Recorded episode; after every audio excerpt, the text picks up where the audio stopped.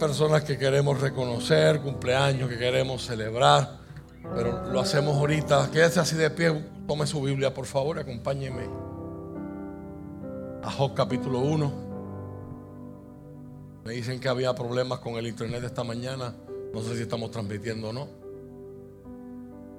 Y que el Señor nos tiene algo íntimo para nosotros. Es interesante, hermano, la cantidad de congregaciones que uno visita o pastores que uno escucha, que uno llega a hablar otras cosas y te dicen, estamos estudiando el libro de Job con ustedes. Estamos mirando el libro de Job con ustedes. Y nos estamos disfrutando la serie, así que pongan un mensajito en las redes, por favor, para que esa gente que está pendiente, pues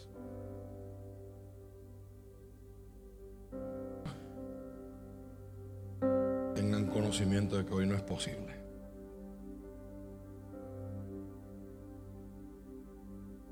Libro de Job capítulo 1.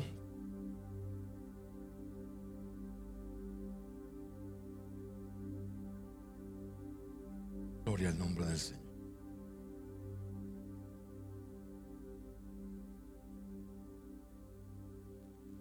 Versos del 9 al 12. Y de ahí brincamos al verso 20.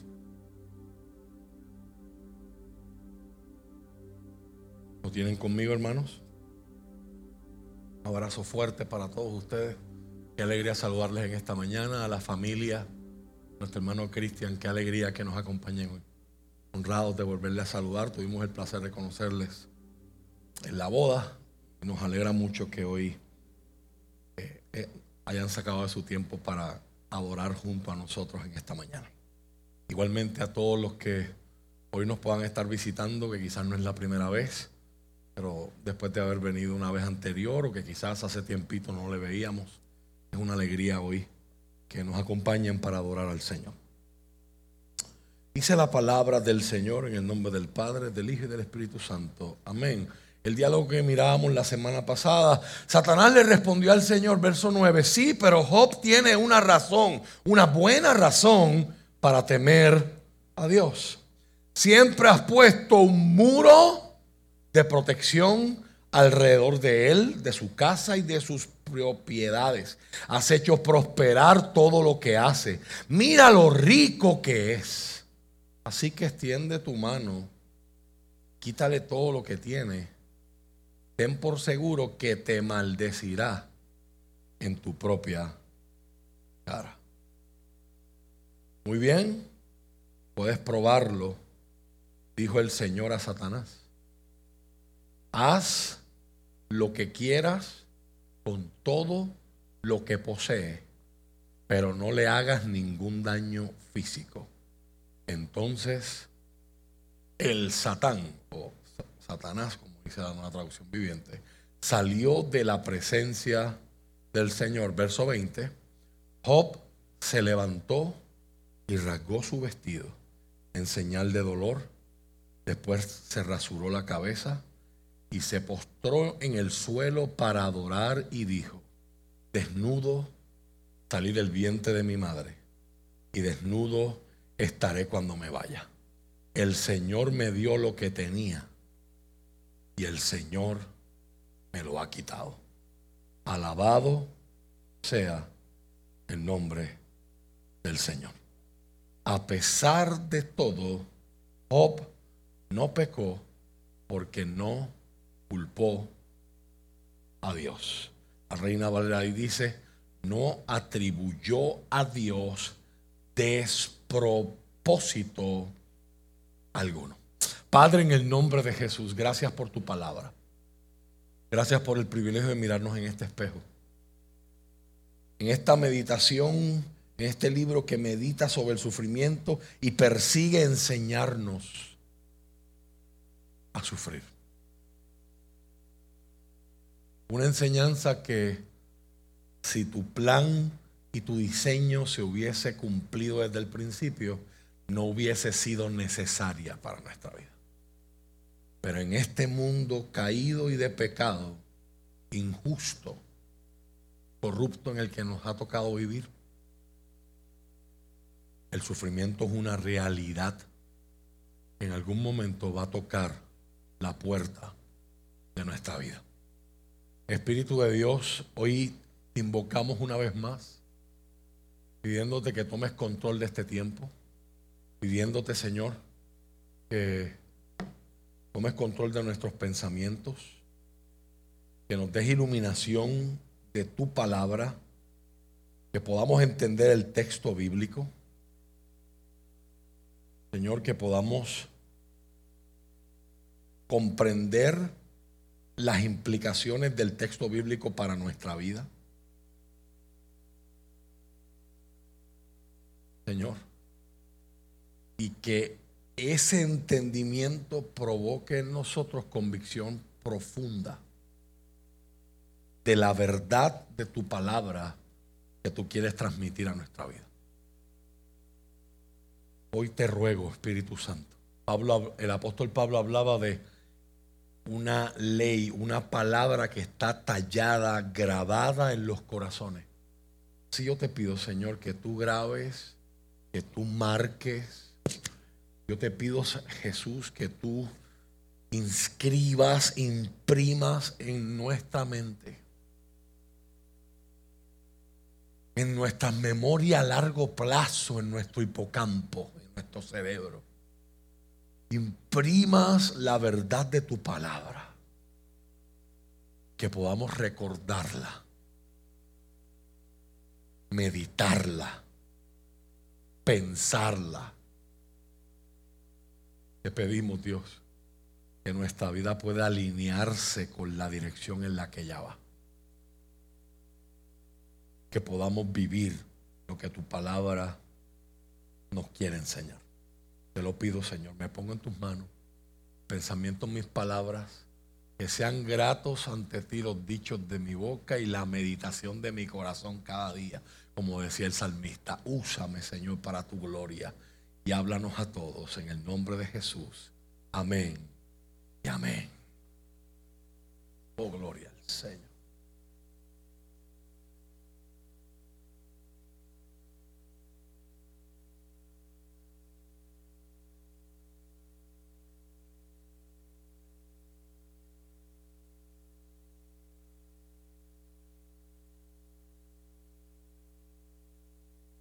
bendigo tu nombre aunque. Bendigo tu nombre aunque. Es el título que me gustaría darle a este pensamiento de la palabra del Señor en esta preciosa mañana. Si usted nos está acompañando por primera vez, estamos hablando bajo como tema general cuando la vida no funciona, cuando como se supone, cuando la vida no funciona como se supone, basado ¿verdad? en el libro de Job. El nombre Job, que hasta ahora no hemos hablado del el término, el vocabulario, ese nombre es interesante porque en el hebreo, Job, eh, pronunciándolo, ¿verdad? transliterado en español, del hebreo puede significar perseguido, odiado. Otro diccionario se refiere al nombre de Job como sorrowful, aquel que está lleno de pena. Otro nombre para Job, otra definición para el nombre de Job es aquel que llora.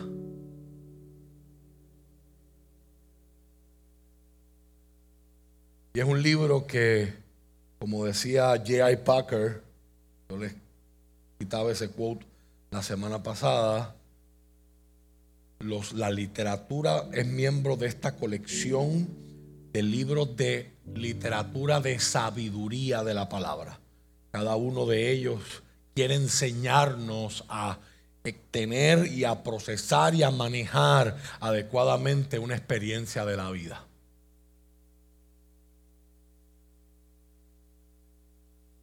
Y en medio de esa experiencia J. Packer cuando habla de Job dice, el libro de Job está diseñado para enseñarnos cómo sufrir. Cómo sufrir. Cuando el dolor llega a nuestra vida, decía el pastor Tim Keller, y hablamos de eso al principio de la serie, cuando el dolor y el sufrimiento tocan la puerta de nuestra vida, nos damos cuenta de que no solamente no tenemos el control, sino que nunca lo tuvimos. Eso es uno de los aspectos más difíciles de esta temporada. Algunos en ese momento se alejan del Señor porque no pueden entender y explicar, no pueden compilar, no pueden compaginar como un Dios bueno, un Dios grande, un Dios perfecto, y luego esta realidad es tan incómoda, que es tan difícil de entender. Mientras que a otros la experiencia del sufrimiento, la experiencia del dolor, precisamente se convierte en el motor, en el tutor que te acerca a los brazos del Señor. Y como va a decir este libro al final, yo pensaba que yo te conocía, pero ahora mi experiencia contigo es más real, más cercana, más profunda que nunca antes.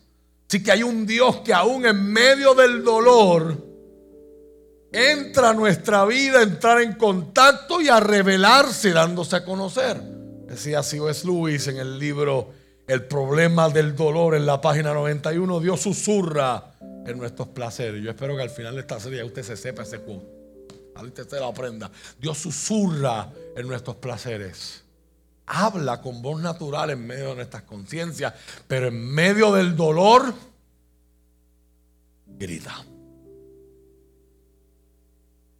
Las mejores, mayores y más profundas lecciones que yo he aprendido en mi vida acerca de la vida, acerca de mí mismo, acerca de Dios, no las he tenido en el parque temático, en la playa bonita, en la hamaca, en la comodidad, las lecciones más profundas de mi vida, yo las he encontrado o me han encontrado a mí en medio de los sufrimientos más amargos, en medio del valle de la sombra de la muerte, en medio de, de ese escenario que la Biblia llama el desierto. A lo largo de la serie hemos visto y examinado cómo las distintas sociedades intentan preparar a, los miembros que las componen, las culturas intentan preparar a los miembros que las componen para entender y enfrentar el sufrimiento y cuán en desventaja estamos nosotros versus ella. Porque para nuestra sociedad occidental el sufrimiento no tiene sentido, porque es un accidente, es una interrupción de lo que nosotros valoramos, que es la libertad y la comodidad. Hace unas semanas, un grupo de hermanos que ya poco a poco han ido regresando, ¿verdad? De, ese viaje, tuvimos la bendición de estar en Israel y visitar no solamente lugares donde Jesús visitó y ocurrieron cosas maravillosas, sino también estuvimos en pueblos donde es bien probable que Jesús haya trabajado para sostener a su familia. Y estuvimos en una ciudad que si usted ha leído los evangelios, los evangelistas se refieren a ese grupo de ciudades griegas como Decápolis. La primera de esas ciudades, que era la más grande de todas, tuvimos la oportunidad de visitarla. Era una ciudad que originalmente fue egipcia, luego lo tuvieron los hebreos y bajo los hebreos se llamaba Betseán y más tarde los griegos y los romanos La, sostienen y la construyen en un esplendor y en una opulencia exagerada. Y la ciudad se llama Escatópolis. Y en esa ciudad, para mí era tan interesante trabajando estos pensamientos y esta reflexión para ustedes, ver cómo nosotros después de 2500 años todavía seguimos haciendo copy-paste del mundo griego. La sociedad griega tenía tres valores máximos y todos empiezan con C. conquista, competencia y comodidad. En el mundo griego, tú no vales a menos que tú te hagas un nombre a ti mismo. Te lo haces a través de la guerra, te lo haces a través de la conquista, te lo haces a través del deporte, de la competencia de belleza. Y a la hora de la verdad, todo lo que tú haces lo haces para vivir en comodidad y en placer. En un mundo así, el sufrimiento no tiene razón de ser, porque es una interrupción de mi vida. Decíamos que a nivel sociológico, cómo nuestra sociedad maneja el dolor, cómo nuestra sociedad enfrenta el dolor, pues número uno no tiene una explicación porque no tiene nada que añadir a mi vida, porque es una interrupción de mi comodidad, mi libertad y mi placer. Así que, ¿qué es lo que yo quiero como sociedad? ¿Qué es lo que le han enseñado a usted? ¿Qué me ha enseñado a mí? Busca entonces, dependemos de los expertos, que los expertos nos provean medios para manejar el dolor, minimizar el dolor y hacerlo lo más corto posible para que una vez que pase mi experiencia dolorosa, esa interrupción que hubo en mi vida, pues entonces de pausa vuelvo otra vez a darle al botón de play y sigo para adelante y aquí no pasó nada. Y usted, si ha pasado por momentos de dolor, usted sabe que eso no es cierto.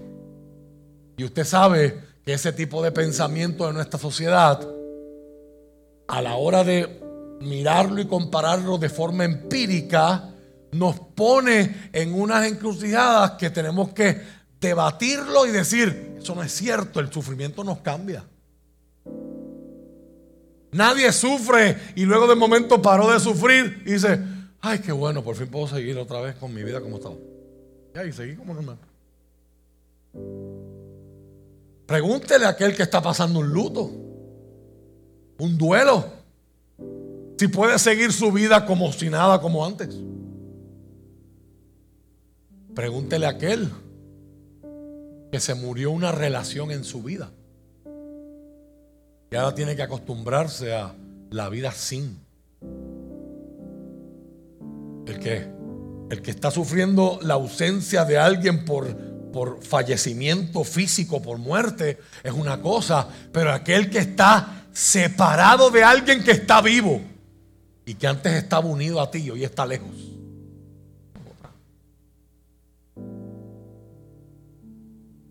O sea, no es, no es solamente, pues hubo una interrupción y yo sigo mi vida. Hay gente que sale amargo del sufrimiento. Hay gente que no maneja sus heridas, su dolor correctamente y se transforma eso en veneno dentro de sus corazones. Hay otros que se hacen promesas y a veces el problema de mucha gente en el Señor no son lo que te ha pasado, sino las promesas que tú te has hecho. No vuelvo a confiar en nadie. Una receta para una vida bien solitaria. No me vuelvo a abrir con nadie. Porque uno me hirió. Porque aquel líder me falló.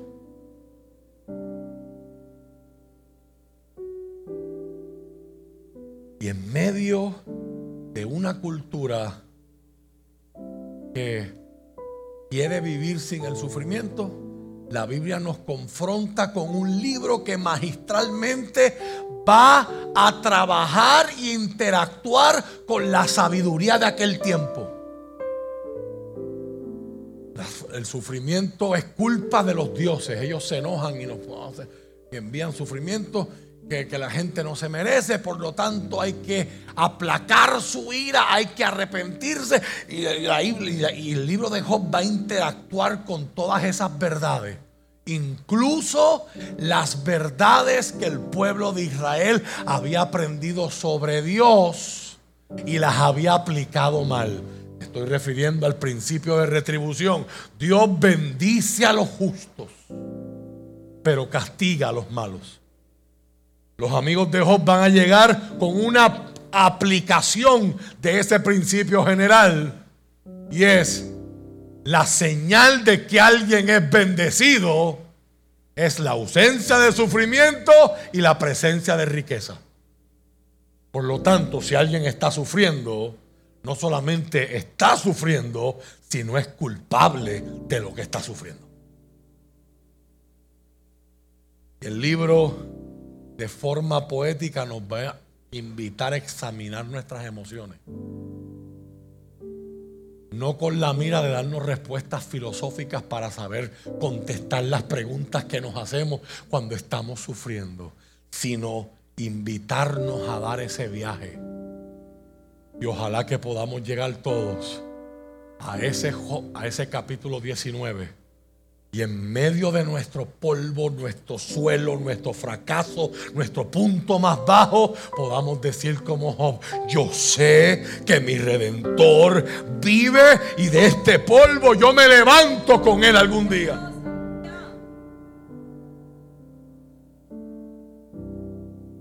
Por lo tanto es importante aclarar que lo que empezamos a mirar la semana pasada funciona con un propósito específico para el libro, su construcción y su narrativa. Ya en ocasiones pasadas les he dado el bosquejo del libro y les he dado el resumen del libro. No tengo tiempo ¿verdad? hoy para entrar en, esos, en esa dinámica, pero usted lo puede mirar En, los, en los sermones y en los mensajes que están grabados en la página de Facebook. Entonces, es importante entender que aunque yo voy a estar haciendo comentarios que son aplicando otras porciones de la Biblia y el entendimiento que tenemos contemporáneo y moderno de las escrituras, hay cosas que se pueden aplicar, pero son de forma alegórica porque el libro no está entrando en esas consideraciones. ¿De qué usted habla, pastor? Hablamos del personaje de Satán. Nosotros miramos ese libro de Job y vemos a Satanás y nosotros entramos con unos espejuelos ya de lo que ya sabemos de Satanás por el Nuevo Testamento, por otros pasajes del Antiguo, este personaje, el dragón, la serpiente antigua. Y hablamos de todo esto ya en ocasiones pasadas. Pero aquí está de forma bien impersonal y bien primitiva y lo llaman el Satán. Y el Satán se cuela en la convocatoria donde los hijos del Señor, los ángeles, van a presentarse delante de Dios. Este capítulo 1 es tan rico, este prólogo es tan rico que pudiéramos sacar unos cuantos sermones de él, pero obviamente usted no quiere estarme un año escuchando predicar sobre Job, ¿verdad? ¿De dónde vienes? Vengo de dar vueltas por la tierra y Dios es el que exhibe. Yo meditaba esta semana. Si una dinámica como esta, que volvemos, no podemos decir que esto pasó así. Esta es la, la, clave que nos está dando el escritor del libro para que usted y yo estemos conscientes de que todo lo que le va a pasar a Job ha sido ya presagiado y preparado el escenario con esta conversación en el cielo. Y que las, la forma de Dios moverse está siendo examinada y va a ser investigada de forma doble en este libro. Por Satanás con su acusación. Job te teme porque le conviene. No porque es correcto temerte. Y dos, cuando Job empiece a deshogarse y a conversar con sus amigos, Job también va a intentar entender, Dios, pero es que no es justo lo que a mí me está pasando. Ahora, la Biblia nos da a nosotros el beneficio de tener esta imagen para que sepamos que Job es inocente, pero también entendamos que a pesar de lo que usted y yo vemos en nuestra realidad material o física, hay otra dimensión espiritual, sobrenatural, que para nosotros a veces es desconocida. Yo pensaba esta semana, si un diálogo como ese te fuera a dar en este tiempo, y Dios fuera a decirle un nombre al diablo, ¿diría el de usted? ¿Diría el mío?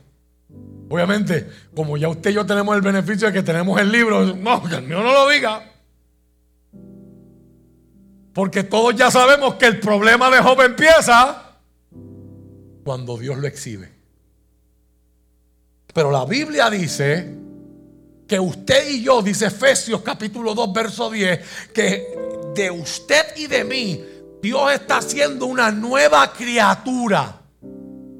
Que estamos siendo creados de nuevo en Cristo y Dios está haciendo de nosotros una obra maestra. Ningún artesano, ni, nadie que trabaje con arte se esfuerza por hacer una obra maestra y luego guardarla en un closet. Bueno, hay gente loca, así. Yo me acuerdo cuando Prince se murió. Y empezó la gente a decir, no, muchachos, nosotros grabábamos un montón de discos y después que está el disco grabado, lo guardaba en una bóveda y nunca lo vendió, nunca lo sacó. Siempre hay gente loca. Y no necesariamente ser loco es malo. Yo me estoy preparando para tener una noche de adoración con la iglesia el viernes 29 de julio. Yo veía a la gente haciendo fila dos días. Yo decía, esa es la gente que yo necesito esta noche. Esa gente que venga a adorar. Y si nos dan la una de la mañana, yo esperé dos días por un ticket de un, tipo que no cante, no tiene talento.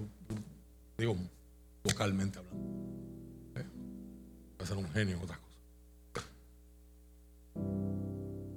Estar loco para la cultura mainstream no necesariamente es malo, porque a veces los locos son los que cambian la historia. El loco es el que se atreve a ser diferente. Si Dios fuera a exhibir otra vez, yo quiero que tú entiendas que la obra que Dios está haciendo en tu vida no es para guardarla en una gaveta, en un armario, en un tablillero. Dile al que está a tu lado, Dios quiere exhibirte. Y parte de tu exhibición es que hay gente que ha sido testigo de tu dolor. Y como han sido testigos de tu dolor, han sido testigos de tu fracaso, también serán testigos de tu gloria. Serán testigos de tu victoria. Serán testigos que podrán evaluar la historia completa y podrán decir, antes de Cristo, después de Cristo. Antes de la experiencia, después de la experiencia. Antes del fracaso, después del fracaso. Has visto a mi siervo Job.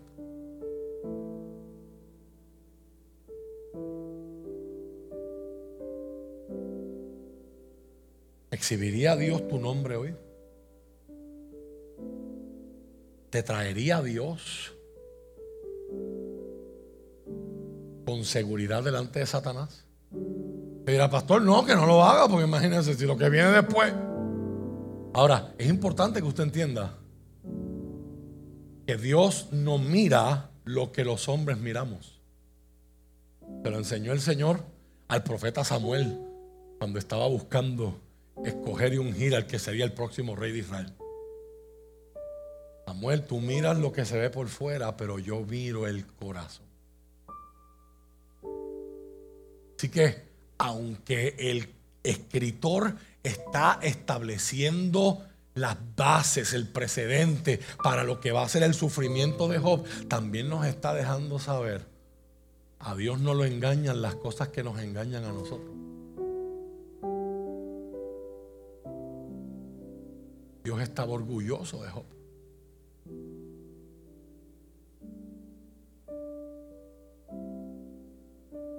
Qué brutal sería que nosotros pudiéramos vivir una vida no pendiente a si voy al infierno, si me libro del infierno, sino una vida de relación con Dios donde lo agradáramos porque queremos.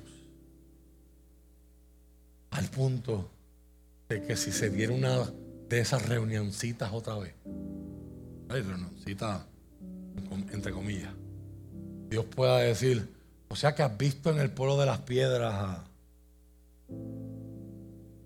en Humacao, en Yabucoa, en Texas.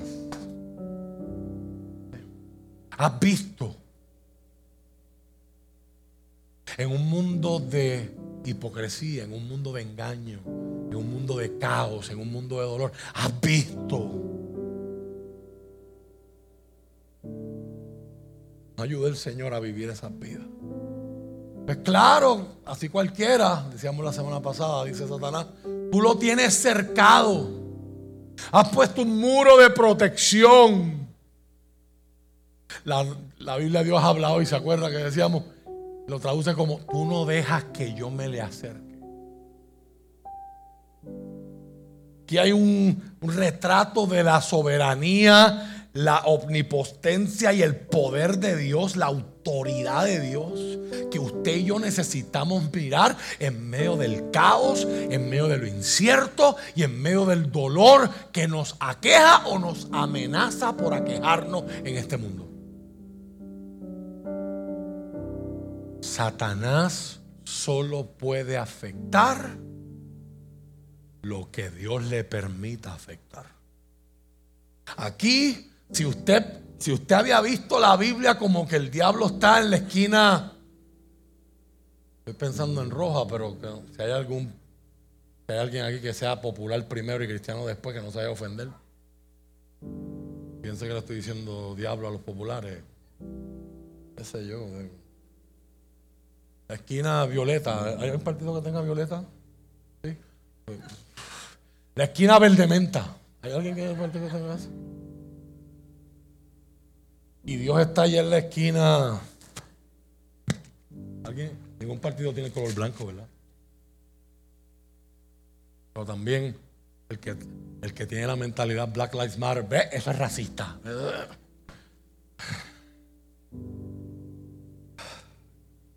el mundo de los changuitos, donde todo el mundo se ofende, pero nadie se arrepiente.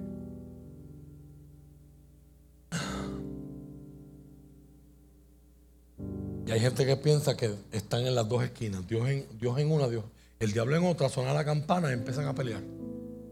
Y Batman siempre le gana al guasón, pero nunca lo mata porque se acaba el cómic si lo mata. Hay que esperar a ver el cómic de la semana que viene, el episodio de la semana que. A ver, ¿cuántos se acuerdan del primer show de televisión de Batman que, que, aparecían las palabras ¡Pam! Los de esta generación, búsquenlo en YouTube. Este. Eso no es lo que va a decir la Biblia. La Biblia no va a decir que hay dos fuerzas iguales batallando, sino nos va a presentar este ser que hasta ahora para nosotros, si no hemos leído más Biblia, es desconocido, pero sabemos que es sobrenatural. Y este ser sobrenatural dice, es que tú no me, tú no dejas que yo me le acerque. Así cualquiera te teme. Por lo tanto, este es mi argumento. Job te es fiel por lo que tú le has dado. Quítale lo que le has dado y verás cómo te maldice en tu propia cara. Y la Biblia hoy nos presenta el round 1 de ese examen, de esa prueba. Dios dice, todo lo que tiene está en tu mano. Voy a poner en tus manos todo lo que tiene.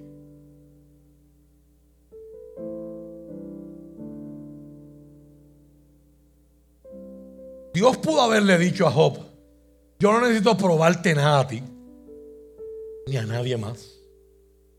Yo sé el corazón de mi siervo Job y para mí eso es suficiente. Pero en este caso, Dios eligió seguirle el jueguito a Satanás. Es decir, ese es tu argumento. Yo voy al mío. Le pongo, le pongo en las manos, quito mi protección. Vuelvo a hacer el comentario. esta no es la forma de interpretar todos los sufrimientos modernos que usted y yo experimentamos. Eso es la forma de este libro. O sea, no significa, yo no quiero que usted salga aquí pensando que si a usted lo chocan afuera, ay, Dios levantó su muro. Pero porque Dios levantó el muro. Si esta semana te diagnostican con algo, pero Señor, ¿por qué quitaste el muro? ¿Por qué levantaste la verja? O sea, es, estamos trabajando con un texto que es bien antiguo. Y tomar eso para todas las experiencias de dolor de mi vida es bien simplista. Y eso no es lo que intenta hacer el libro. Por eso usted ve que pasamos tanto tiempo acercándonos correctamente al texto, para que usted pudiera entender lo que el libro hace y lo que no. La historia de Job está registrada para que usted y yo tuviéramos ayuda acerca de cómo vivir a, través de la calamidades de la vida mientras confiamos en Dios. Acompáñeme a Romanos capítulo 5, versos del 3 al 5. Mire la perspectiva que otro libro, otra carta, el apóstol Pablo ofrece sobre el sufrimiento. Usted va, a dar, cuenta que lo que empezó en Job sigue evolucionando en la Biblia, sigue profundizándose en la Biblia. Es otro enfoque, está dirigido a una cultura griega, romana y hebrea. Mira lo que dice Pablo, Romanos capítulo 3, versos, Romanos capítulo 5, perdón, versos del 3 al 5. También nos alegramos al enfrentar pruebas y dificultades, porque sabemos que nos ayudan a desarrollar resistencia. ¿Quién se alegra de sufrir? Pero ya Pablo ha establecido que la mente de Cristo y el enfoque de Cristo produce en nosotros una nueva perspectiva hacia el sufrimiento y hacia la vida misma. El sufrimiento entonces no es una interrupción de mi placer y mi comodidad, porque se supone que para eso es que yo estoy vivo, según la cultura griega y según esta cultura. Yo vivo para mí y yo soy el centro del universo. Pero la palabra nos trae otra vez a lo que debe ser nuestro diseño. Tú eres una criatura. Tú fuiste creado por Dios para su gloria. Y aun en tu disfrute Él es glorificado. Pero en tu sufrimiento también puede ser glorificado. Nos alegramos en las, al enfrentar pruebas y dificultades porque ellas nos ayudan a desarrollar resistencia. Sigue el apóstol Pablo en su progresión. Y la resistencia desarrolla firmeza de carácter. Y carácter no es temperamento. Aquí carácter es cómo tú eres cuando nadie te está viendo. Quién tú eres dentro de ti. Quién tú eres en verdad. Y el carácter fortalece nuestra esperanza segura de salvación. Y esa esperanza no acabará en desilusión, pues sabemos con cuánta ternura nos ama Dios, porque nos ha dado el Espíritu Santo para llenar nuestro corazón de con su Sale Satán de la presencia de Dios en el verso 12. Y mira lo que acontece, verso 13 de Job capítulo 1 un día cuando los hijos y las hijas de Job celebraban en casa del hermano mayor. Llegó un mensajero a casa de Job con las siguientes noticias. Sus bueyes estaban arando y los burros comiendo a su lado. Cuando los sabeos nos asaltaron, robaron todos los animales y mataron a los trabajadores y yo soy el único que escapó para contárselo. Mientras este mensajero todavía hablaba, Llegó otro con la noticia. Note la forma en la que te están contando la historia.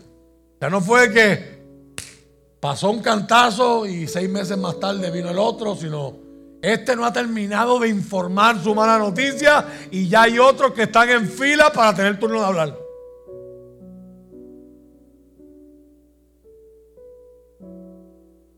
Mientras este mensajero todavía hablaba, llegó un tercero. Mantiene la estructura. Verso 16. Mientras todavía hablaba, llegó otro con la noticia. Cayó del cielo el fuego de Dios y calcinó a las ovejas y a todos los pastores. Yo soy el único que escapó para contárselo.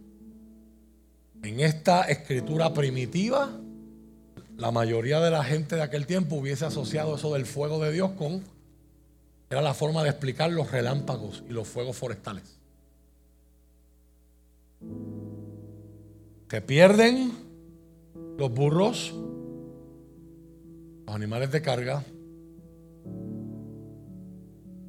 se pierden los bueyes, o sea, se pierden los animales fuertes de trabajo doméstico se pierden las ovejas y los que trabajan con ellas. Mientras ese mensajero todavía hablaba, llegó un tercero con esta noticia. Tres bandas de saqueadores caldeos robaron sus camellos y mataron a los sirvientes. Yo soy el único que escapó para contárselo. De todos los negocios que Job tenía, como enseñamos hace una semana, los camellos eran el más importante. Es el animal que más vale en el desierto aún hoy, aún hoy, aprendimos allá en Israel, un camello blanco, eh, el que los beduinos crían, se vende por 250 mil dólares. es el valor aproximado de un camello. El negocio principal de Job. Mensajería, transporte, UPS, FedEx, DHL.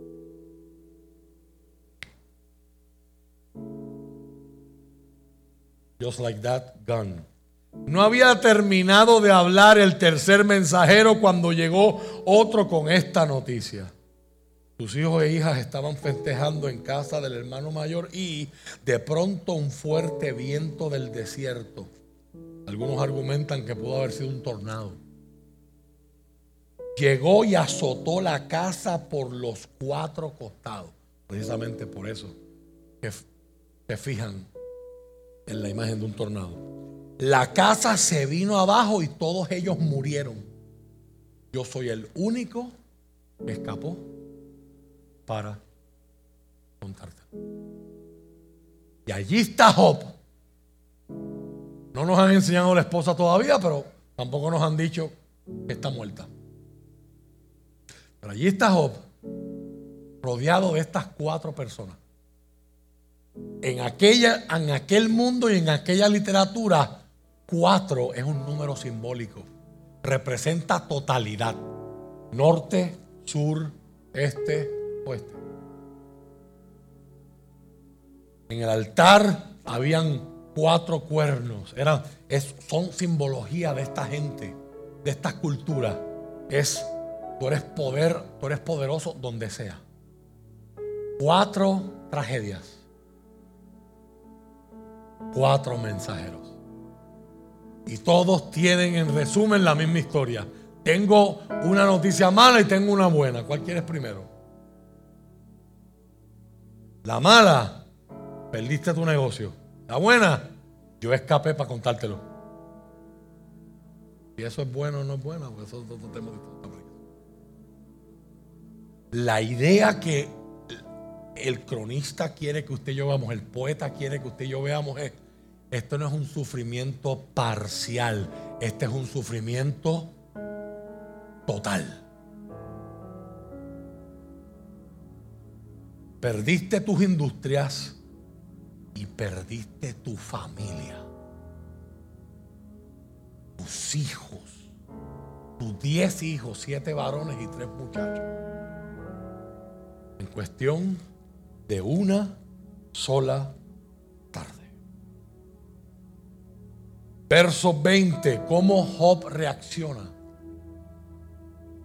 Aquí tengo que ir a la Reina Valera 1960 porque la nueva traducción viviente es una paráfrasis. Por lo tanto, hay cosas que se van a perder en tratar de hacerle el español más de nosotros. Pero la Reina Valera es una traducción literal, hebreo, español, hebreo, español. Entonces Job se levantó. En aquella cultura en la que se está contando esta historia, cuando tú estás sentado, al igual que ustedes, tú asumes autoridad. Usted ahora mismo, al sentarse y yo quedarme de pie, estamos diciendo sin palabras aquí que yo como locutor, como orador, como maestro de la palabra, como predicador, como proclamador, me estoy sometiendo a la autoridad de ustedes como congregación, porque ustedes se sentaron, yo me quedé de pie. Créame que eso no es por gusto, yo por mí estaría sentado. Jesús enseñaba sentado. Y la reacción de la gente es, oh, él no habla como los demás, él habla como alguien que tiene autoridad. Porque todos los grandes maestros a la hora de enseñar se sentaban. ¿Por qué yo me quedo de pie? Porque ustedes se sentaron, ustedes asumieron autoridad sobre mi mensaje. ¿Cuál autoridad? Usted tiene el poder de decir, no voy a escuchar nada de lo que él dice. Usted tiene el poder de fingir y estar así con su cabeza. Aunque en su mente estés viajando ahora entre China y Japón. Usted tiene el poder de salir esta tarde de aquí, esta mañana de aquí, y decir, ¿sabes qué? Lo escuché 39 minutos que llevo hasta ahora. Y no me gusta lo que dijo. No estoy de acuerdo. Es su autoridad. Y con la autoridad viene una responsabilidad. Pablo dice que tenemos que escucharlo todo y quedarnos con lo que es bueno. Y lo que es bueno para mi vida no es lo que a mí me suena lindo, es lo que me hace bien. Mi responsabilidad como predicador es poderme acostar esta noche sabiendo que he trazado bien la palabra de verdad. Mi responsabilidad es tratar de que la mayor parte de las cosas que salgan por mis labios, usted las puede echar en la cajita de lo bueno. Se acuerde de ellas o de no. O no se acuerde. Le haya gustado o no. Me ame mucho o se enoje conmigo por alguna cosa que yo digo. Pero que lo que escuchas te haga bien. Así que lo primero que hace Job es que Job se levanta. Por lo tanto, está moviéndose de una posición de autoridad a una posición de menos autoridad.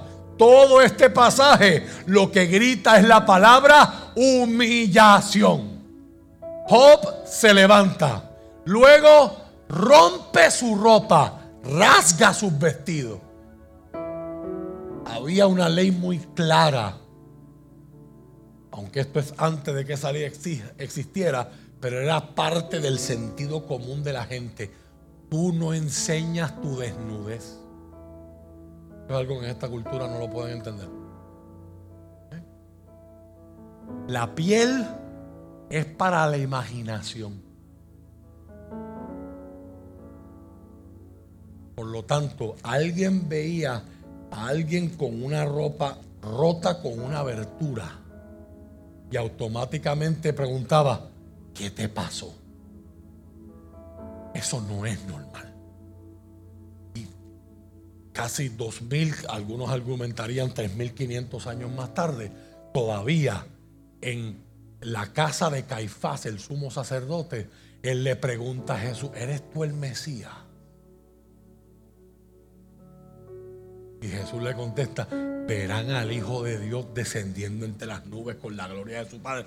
¿Y cómo responde aquel sacerdote que se supone que era el más que sabía de las profecías? Delante de él se está cumpliendo y él se escandaliza a tal punto que se rasga la vestidura también.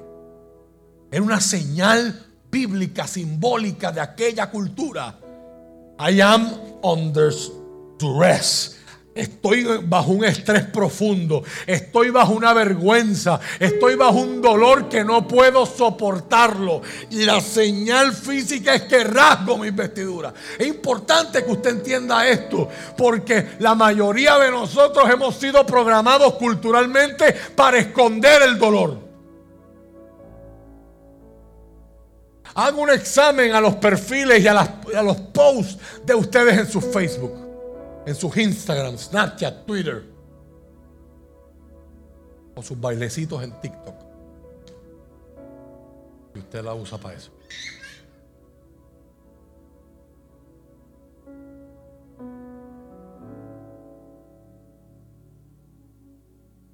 Los adolescentes no se graban en TikTok cortándose. Me tocó de manera especial cuando estuvimos en la ciudad de Cursi, donde Jesús pone en libertad al endemoniado Gadareno. El profesor nos envió a que fuéramos y subiéramos la montaña donde estaba el cementerio.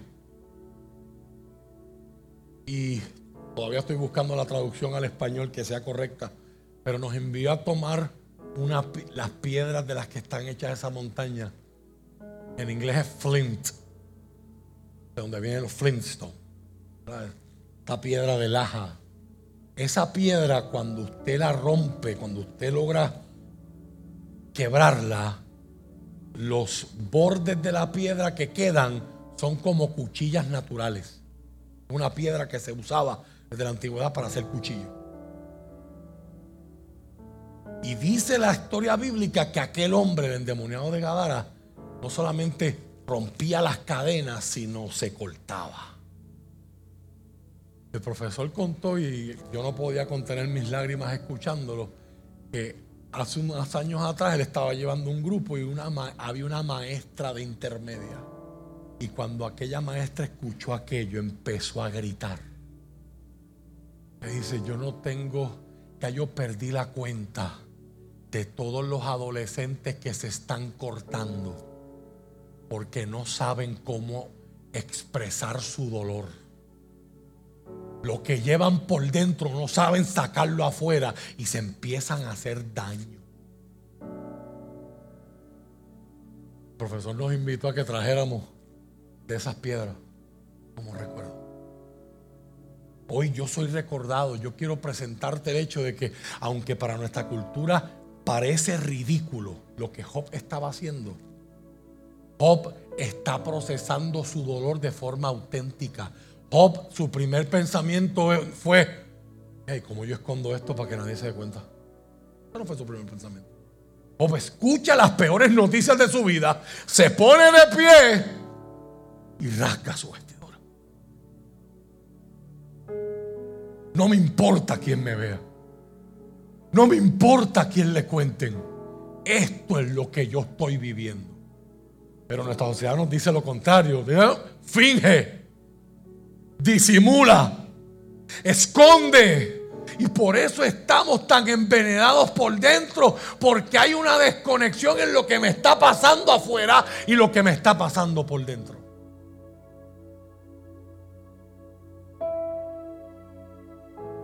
Y el francés, filósofo, francés, Paul Ricoeur, Decía que cuando yo por dentro no me muevo a la par de lo que me está pasando por fuera, emocionalmente me estanco. Porque si afuera me está pasando algo desgarrador, se supone que mis emociones vayan a la par con eso. Pero estamos tan preocupados por el que piensen de mí, qué dirán. Que se nos está cayendo el mundo por dentro y por fuera como el payaso. Por muchos años la iglesia a veces fue cómplice. Porque no se decía, pero le decían a la gente, no puede estar triste un corazón que tiene a Cristo. Y usted se sentía mal. Ah, pues yo no puedo poner cara larga aquí. Aquí solamente puede estar la gente que está contenta y viene a bailar. Porque a la soledad le hablamos y le decimos, vete soledad. Aarón, te estás gozando.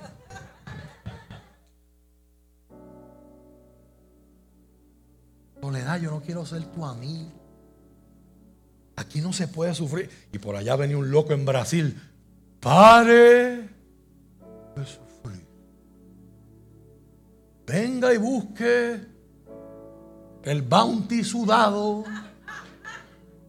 con sudor de la rosa de Sarón, con mirra e incienso de Belén. Y todos sus problemas se van a desaparecer. ¡Pare!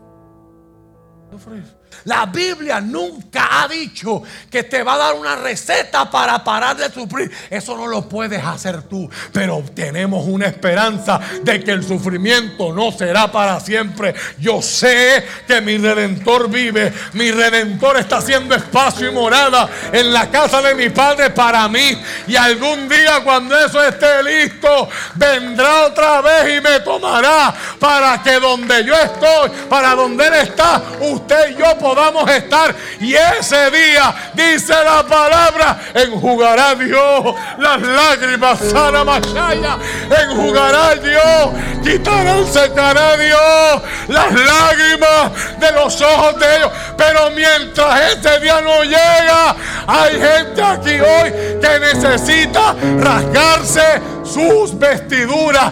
Deja el fake Deja el teatro, deja de fingir y enfrenta y procesa lo que te está pasando. Aunque piensen lo que piensen de mí, esto es lo que estoy viviendo. Job no escondió su dolor. ¿Por qué lo va a esconder usted?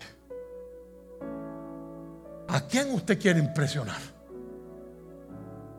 ¿A quién usted quiere complacer?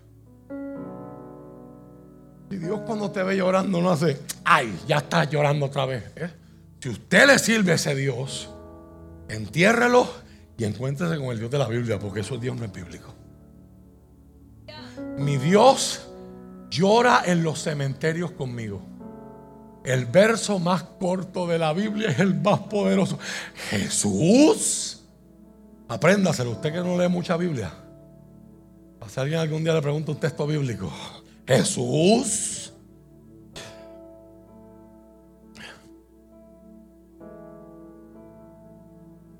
¿Cuánta información hay detrás de solo dos palabras? ¿Cuánto significado? A ver qué. A veces estamos en una experiencia, a veces le dice, ay, perdóneme que soy llorona. Dios no, Dios no le dice, ya vas a llorar otra vez. Este Dios no es así. Jesús. Si tú estás llorando, ese que puede cambiar tu situación en un instante, también se detiene a llorar contigo. Él atraviesa contigo lo que tú estás atravesando. Él es el Dios que dice, pasemos. No dice pasa yo te di la orden, allá tú encárgate, no. Vamos. Yo voy contigo.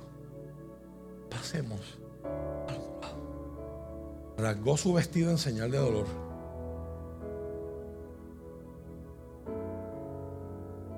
Se afeitó la cabeza.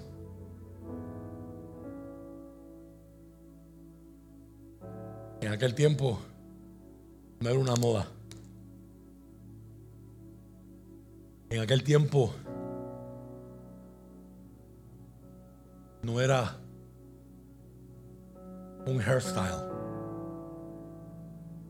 Algunos se lo hacen porque se ve cool y otros no lo hacemos porque no nos queda de otra. A buen entendedor, pocas palabras bastan, ¿verdad? Su. Hay algunos que eligen, ay, yo quiero el look de Jason Statham. Y hay otros que nos levantamos un día y decimos, no me queda de otra. Pero en aquella cultura, afeitarse la cabeza es un mensaje que es bien incómodo en nuestros medios hoy. Afeitarse la cabeza es decir, todo lo que la gente llamaba mi gloria, todo mi honor, mi reconocimiento, todas esas cosas que a mí me encanta poner en mi profile. nadie pone, usted no ve a nadie cuando usted ve su Twitter feed, cuando usted va a buscar el about en la página de Facebook, usted no ve a nadie que diga high school dropout. Nadie pone esas cosas, nadie, pone quedado. No, la gente pone, qué sé yo, hijo, esposo, hermano, pastor y próximamente autor. Acabo de leer el mío. Está ahí hace años. Es lo que no. Si alguien, si nadie, si alguien no nos conoce, pero nos va a ver en las redes, ¿quién es este? Hay una referencia.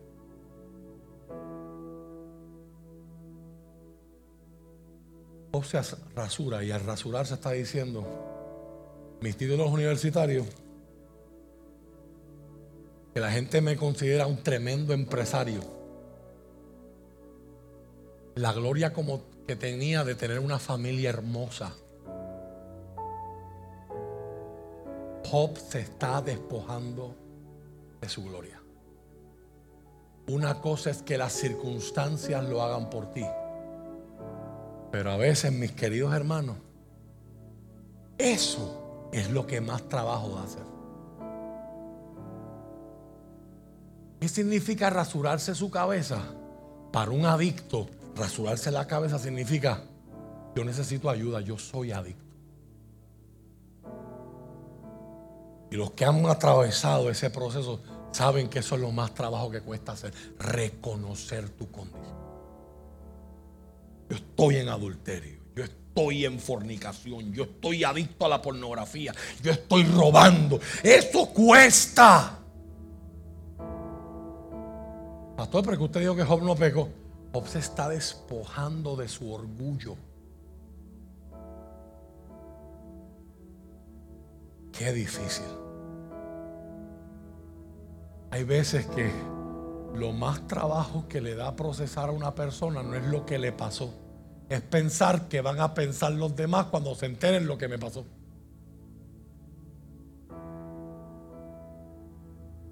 Me botaron de mi trabajo y cuando yo tenga que sacar en mi caja los efectos y los adornos que yo tenía en mi oficina y tenga que pasar frente al escritorio de aquella bochinchera estúpida. ¿Alguien quiere testificar? Pues ninguno de ustedes habla así, ¿verdad? ustedes. O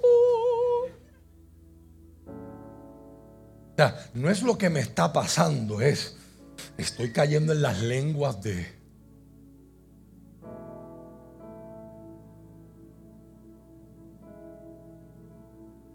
Hay gente hoy. En dos semanas yo estaré en la Florida hablándole a un grupo de pastores de esto. Hay veces que porque no se nos caiga la imagen que nosotros queremos ante los demás del el ministerio. Se nos cae mi relación con mi hijo, se nos cae mi relación con mi esposa, pero que se chave eso, pero que no se chave, no se afecte.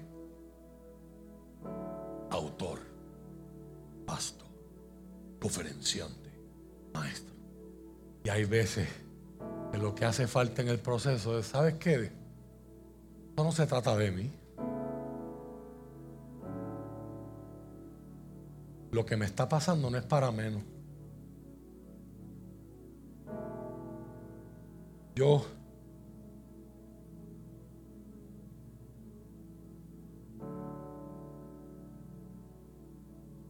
yo jamás podré entender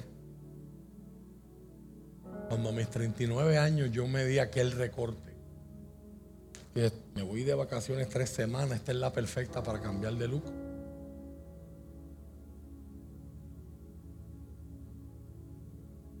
Y a Fife me dijo, yo te lo pago. Este, Enséñale esta foto y me mandó una foto de Jason Statham. Hay tanto parecido, ¿verdad? Dile que están esto. Cuando aquel individuo empezó a...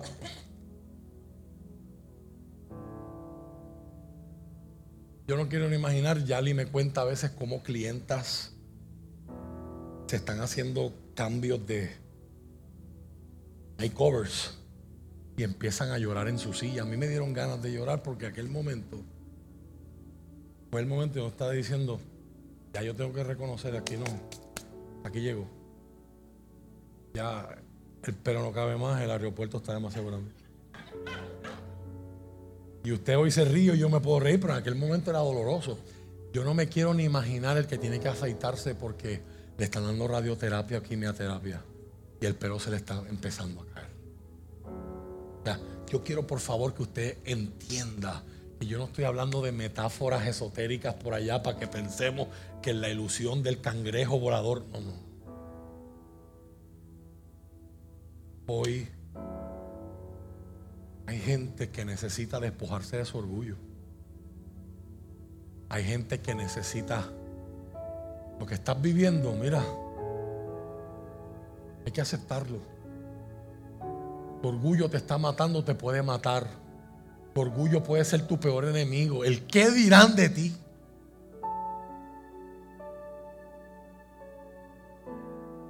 Yo empecé, no sé si decirlo, pero hay un libro hay un libro bestseller en administración de empresas ahora mismo.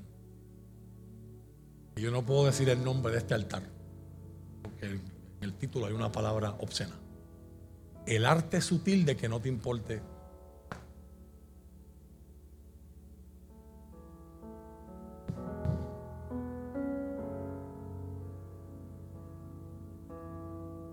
Veces que nuestro peor enemigo es la imagen que nos hemos creado de nosotros y que pensamos que hay que mantenerla delante de los demás.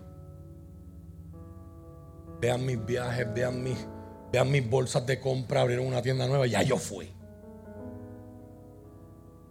A ver un Chick-fil-A, yo hice fila cuatro horas y aquí están los nuggets. A que vean que yo estoy en toa. ¿Alguien quiere testificar? Allá usted, si usted quiere hacer cuatro cuatro horas. Si quiere hacer cuatro horas de fila en Chick-fil-A para no o, o quiere hacer 45 minutos en church para los mismos, pero allá usted. ¿Y usted? Esto no es mi asunto. El asunto, mi asunto hoy es por qué lo haces. ¿A quién tú quieres impresionar? A la hora de la verdad a la gente no le importa. La gente ve tu post. Algunos sin leerte te dan like y para afuera. Y allá tú, y allá tú matándote. Vamos, tíramelo otra vez, tíramelo otra vez, tíramelo otra vez. Mi respeto para todas esas mujeres que cuando se van de viaje planifican los días. Día 2, esta outfit con esta faldita, con estos tenis, ¿no? porque esta foto es allí. Pero mi cerebro masculino no lo va a entender nunca. Y usted hace todo ese esfuerzo para que gente vea. estúpida. Ay, qué chona. Ay, qué presumida. Estamos a veces tan enamorados de una imagen que no existe. Y nos hacemos presos de una imagen que no existe. A Job le cambió su situación. ¿Sabes qué? La Biblia no dice cuán, largo él tenía el pelo. Pero por lo que los antropólogos nos dicen y los sociólogos nos dicen, en aquel tiempo, mientras más largo el pelo, una señal de gloria, de honra y de experiencia. Dios dice, ¿para qué yo voy a mantener mi imagen? Y todo lo que era importante para mí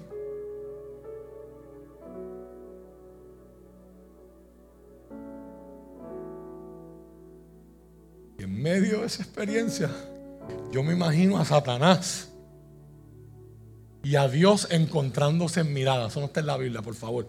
Trabaje conmigo. Y yo me imagino a Satanás. El escenario está perfecto. Ahora es que viene. Ya está con la vestidura rasgada. Ya se, ya se despojó de su gloria. Lo tengo donde yo quería. Ahí viene. Ahora, ahora es que te van a maldecir y con la vestidura rasgada y con la cabeza afeitada, se postra en tierra, se cubre la cabeza y empieza delante de su situación a adorar. Y empieza a hablar Job y decir, desnudo salí del vientre de mi madre y desnudo volveré allá. Jehová dio, Jehová quitó, sea el nombre de Jehová bendito. Yo había dicho que Él te iba a maldecir si le quitabas lo que tenía. Yo había dicho que Él te iba a negar y te iba a maldecir si tú me ponías en tus manos, en mis manos lo que Él tenía. Dos de las calamidades fueron causadas por hombres malos. Dos fueron causadas por actos de la naturaleza. Toda la prosperidad de Job desaparece en solo una tarde.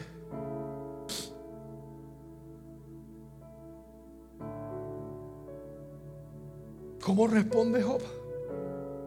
Haciendo reverencia.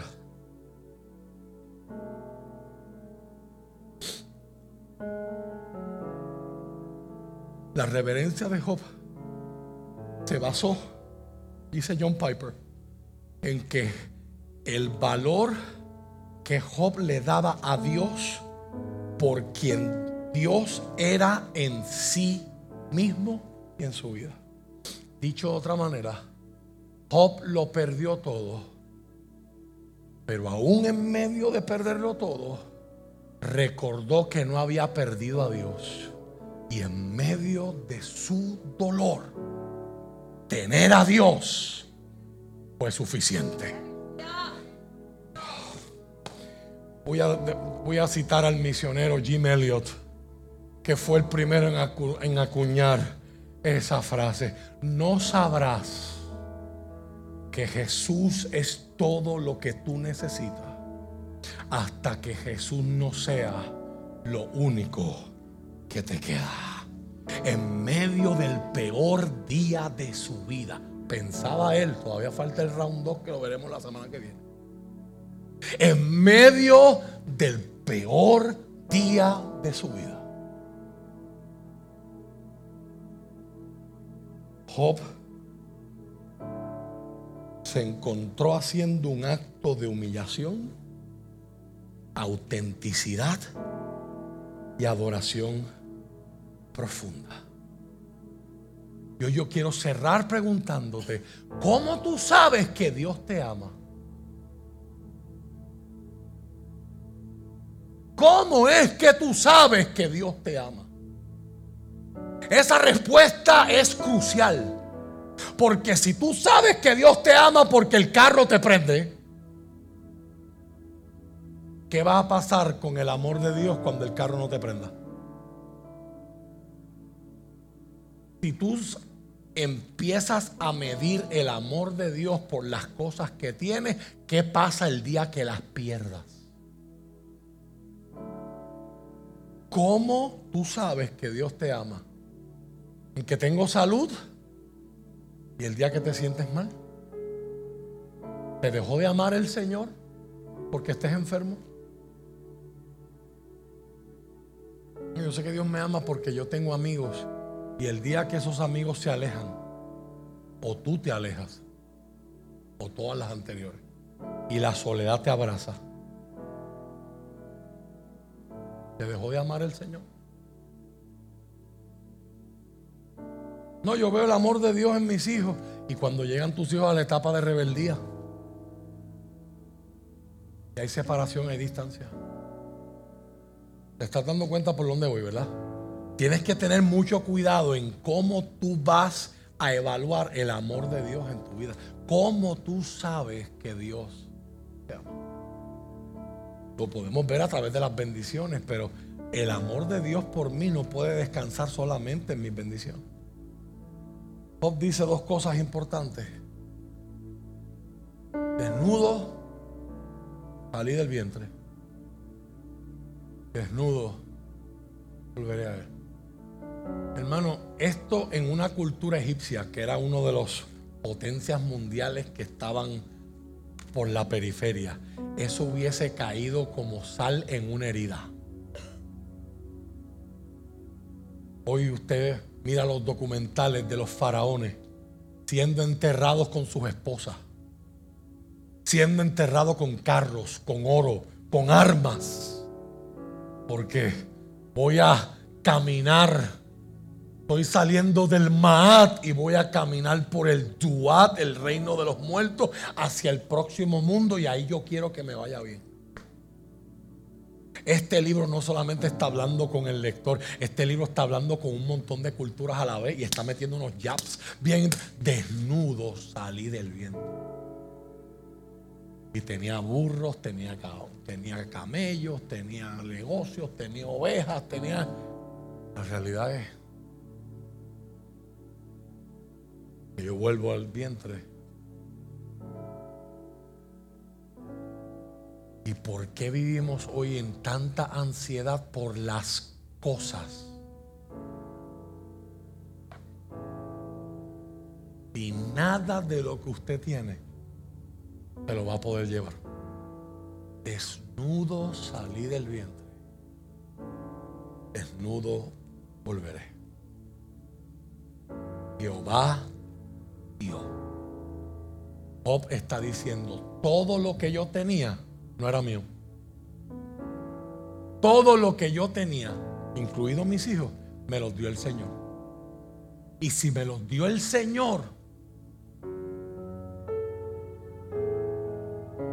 hermano, yo no sé si hay, a veces yo pienso que hay gente que no está lista para esta conversación, pero esto es profundo. Job está diciendo, lo tenía yo, pero no era mío. Y si Dios me lo dio, Él es Dios para dar y también es Dios para quitar. Cualquiera puede alabar a Dios cuando Dios da.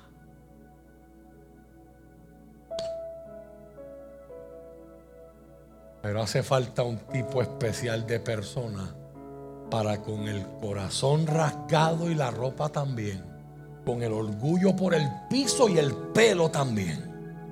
Postrarse en tierra sin saber que hay un Satán que lo está acusando y que está apostando a que él reniegue y maldiga a Dios. Y él postrarse y decir, lo adoré y lo alabé cuando me dio a mis hijos, cuando me dio prosperidad, cuando me dio salud. Lo voy a alabar ahora también que no tengo. Habrá de esa gente aquí en esta mañana. Habrá llegado esa gente. Existirán todavía esos cristianos que pueden adorar a Dios en medio de la prueba. Y aunque Dios quita, Él sigue siendo Dios. Aunque ayer yo tenía y hoy no tengo. Aunque ayer yo estaba y hoy no estoy. Aunque aquel disfrutaba y hoy estoy sufriendo. Jehová dio, Jehová quitó. Sea su nombre.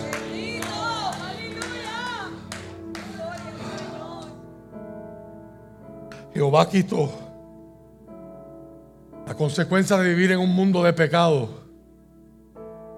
Es el dolor que me previene el apego a este mundo, a este mundo que pasará. Uno de los beneficios del sufrimiento es que me recuerda eso. Que este mundo, por más cómodo que es, por más entretenido que es, tiene fecha de expiración. Pasará. Y si yo vivo para este mundo, pasaré con él. Pero si vivo para hacer la voluntad de Dios, la palabra es clara. El mundo pasa y sus deseos. Pero el que hace la voluntad de Dios permanece para siempre.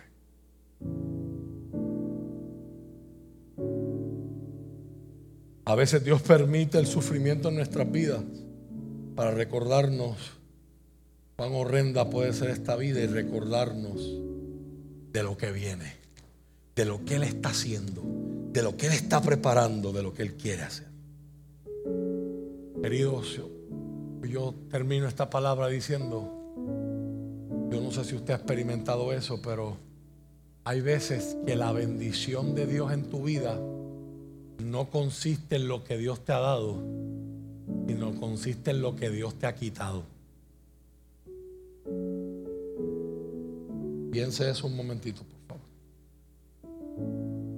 A veces la bendición de Dios no está en lo que Dios te dio, está en lo que Dios te quitó. ¿De qué usted habla, pastor? Todos seres humanos aprendemos por realidades encontradas. A veces una relación rota es la que me ayuda a mirarme, el dolor de una relación rota es la que me ayuda a mirarme por dentro y decir, esto en mí estaba mal. Y si yo no arreglo esta inseguridad, y si yo no trabajo con mi autoestima, voy a seguir dependiendo de que otro me haga feliz. Y voy a pensar que yo no valgo nada y que yo dependo de. Cuando Dios trabaja esa área en tu vida, puedes entonces disfrutar a plenitud de una próxima relación. Y si eres honesto contigo mismo y eres maduro, mira para atrás y decir, si no me hubiesen roto el corazón aquella vez, si yo no hubiese cometido aquel error, hoy yo no estaría donde estoy. A veces la bendición no está en lo que Dios da. A veces la bendición está en lo que Dios quiere. Por favor, esto no es un one size fits all. Yo no quiero que alguien aquí salga pensando que ese familiar que se suicidó, Dios te lo quitó. Dios no quiere que nadie se quite la vida. por eso es que yo le digo que estas, estos, estas reflexiones, esta meditación sobre el sufrimiento que el libro de Job nos va a invitar a hacer, no es para que nosotros encontremos, ah, aquí está. Aquí está la explicación para todo. Cuando yo me encuentro una muchacha que ha sido violada, yo le voy a decir, mira, Dios tenía un propósito con tu... Dios puede tomar el dolor, el sufrimiento, el rencor, el odio y transformarlo en bien. Pregúntele a José.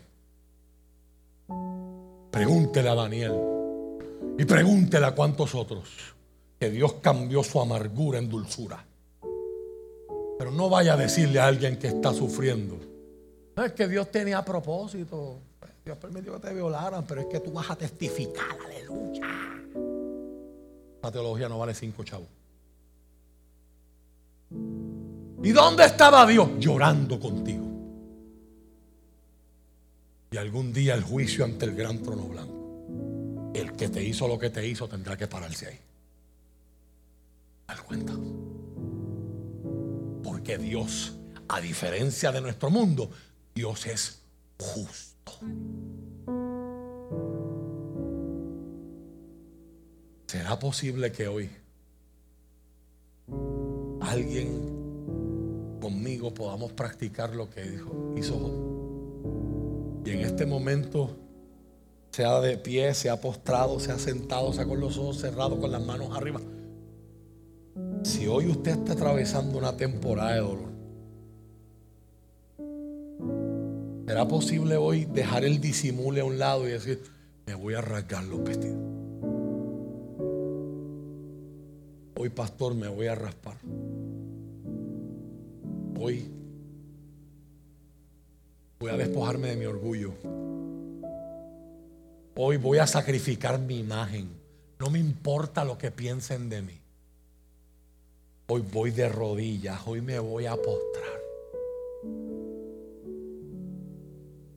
Yo voy a decir Jehová Dios. Jehová quito. Sea el nombre de Jehová. Bendito. Jehová vio. Jehová quitó. El nombre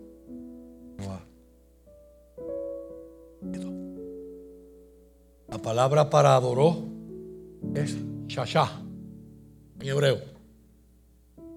Una de las definiciones más lindas que he visto. Aprendí hace unos años. Latir con el mismo corazón que Dios late. Shashá implica cercanía. Para adorar a Dios así, no puede ser en superficialidad. Yo me sé dos cositas de Dios y lo voy a adorar. Alguien que llega a este nivel de Job es alguien que ha caminado con Dios por tiempo. Vuelvo atrás al verso 1. No esperes al día del sufrimiento para querer tener una relación profunda con Dios. Desarrolla la hora para que Él sea tu ancla, tu salvavidas cuando todo se viene abajo. Ahora que las cosas están bien, pausa el entretenimiento y las distracciones y dedica tiempo a profundizar en tu relación. Para que cuando venga la tormenta grande, tengas de quien agarrarte.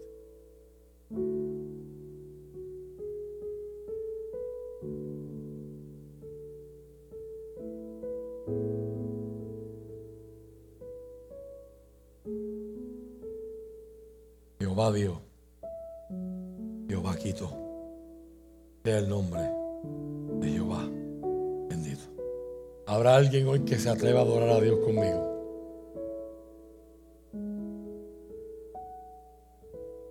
Termina el capítulo diciendo, Job no cometió ningún pecado en lo que dijo ni le reprochó a Dios lo que había pasado, dice la Biblia, palabra de Dios para todos. La Biblia del jubileo de la sociedad hebrea. En todo esto no pecó Job ni atribuyó locura a Dios. En la nueva traducción viviente ya la leímos, lenguaje actual. Y a pesar de todo lo que le había sucedido, Job no ofendió a Dios ni le echó la culpa.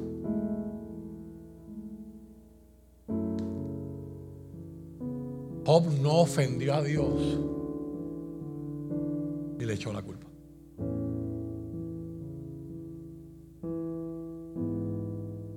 Nueva Biblia de las Américas. En todo esto Job no pecó ni culpó a Dios. Job solo adoró.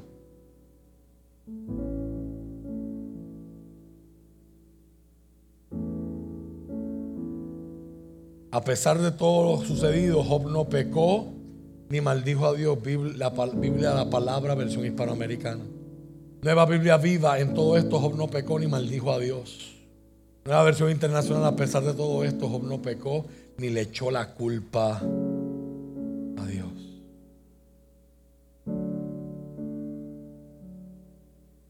Habrá alguien hoy que conmigo puede ir de rodillas. Habrá alguien hoy que pueda levantarse. Habrá alguien hoy que pueda apostar el corazón. Dice, Señor, te voy a adorar. Cuando hay. Y te voy a adorar cuando no hay.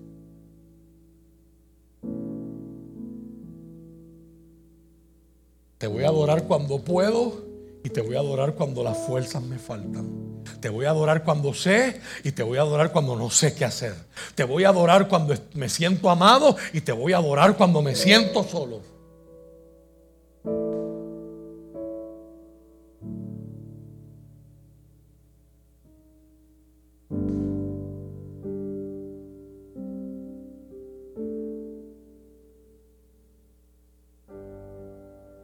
Jehová Dios, Jehová quitó.